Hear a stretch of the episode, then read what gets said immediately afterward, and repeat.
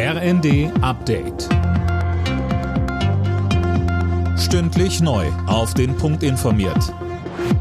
Ich bin Tom Husse. Guten Morgen.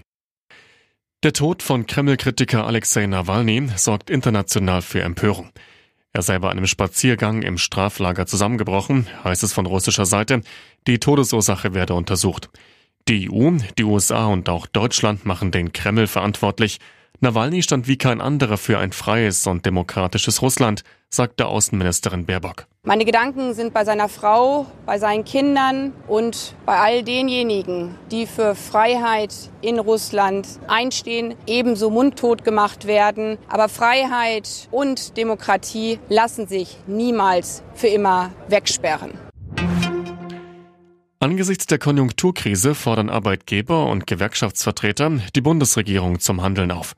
Wie unter anderem Arbeitgeberpräsident Dulger der Bild sagte, müssten Steuern und Energiekosten runter und der Bürokratiedschungel entwirrt werden. Bei der Münchner Sicherheitskonferenz diskutieren an diesem Wochenende wieder hunderte ranghohe Politiker und Experten die aktuellen Krisen. Neben dem Nahostkonflikt ist natürlich auch der Ukraine-Krieg wieder Thema. Heute wird auch Präsident Zelensky bei der Konferenz erwartet.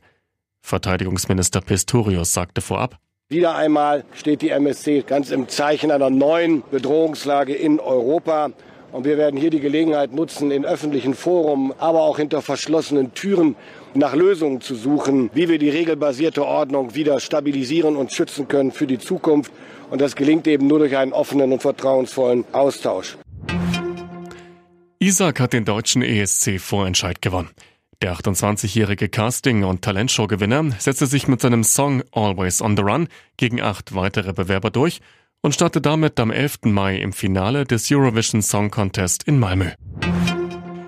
In der Fußball-Bundesliga steckt Köln weiter im Abstiegskampf fest. Am Abend war Werder Bremen zu Gast und Köln unterlag mit 0 zu 1. Werder ist damit siebter in der Tabelle. Köln belegt weiter Abstiegsrelegationsplatz 16. Alle Nachrichten auf rnd.de